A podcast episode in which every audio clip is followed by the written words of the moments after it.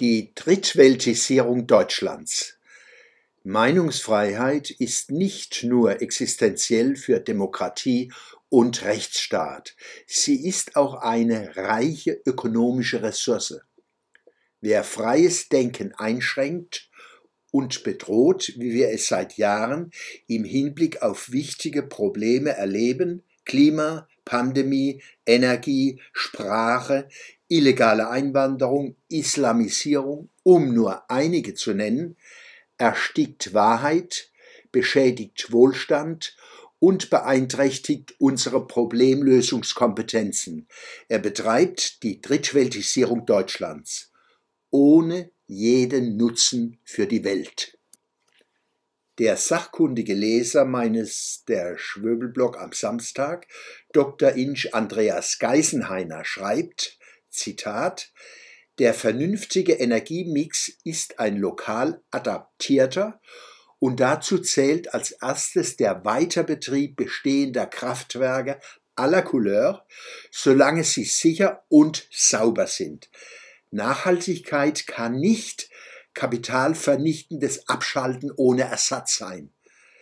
Das Zieldreieck der Energiewende bezahlbar, sicher umweltfreundlich gilt weiterhin und es gilt insbesondere gegen die absurd egoistische Politik der Grünen.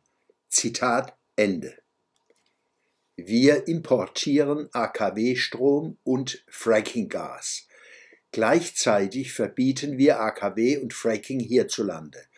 Deutschland, dein Name sei Heuchelheim die Verlängerung der Laufzeit von drei Kernkraftwerken bis zum 15. April 2023 durch das Machtwort des Bundeskanzlers ist reine Spiegelfechterei.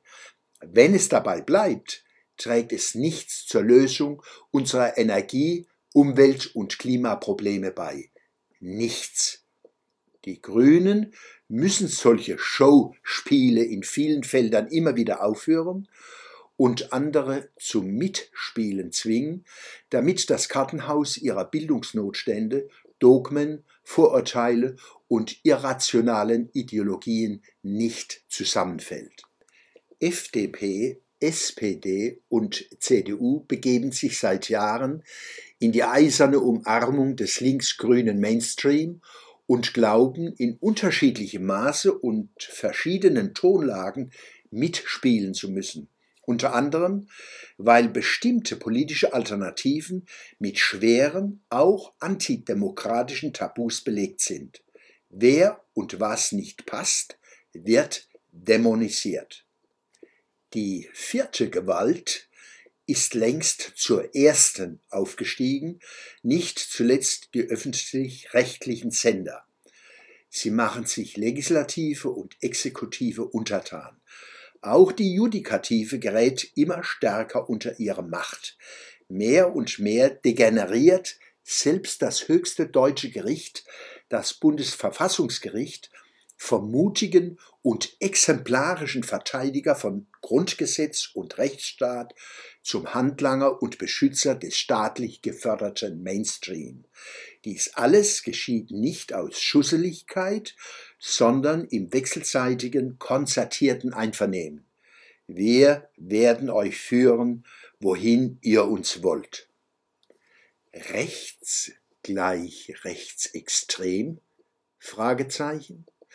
Der mit enormen Summen finanzierte Kampf gegen Rechts dient nicht der Abwehr tatsächlicher Gefahren für den demokratischen Staat aus dieser Richtung, sondern der dauerhaften Stabilisierung des politisch-medialen Komplexes und der Stigmatisierung Mainstream-kritischer Positionen auf Kosten von Demokratie, Rechtsstaat und Nation, von Lebensqualität und dem individuellen und gemeinschaftlichen Vermögen, uns selbstbewusst und selbstbestimmt weiterzuentwickeln.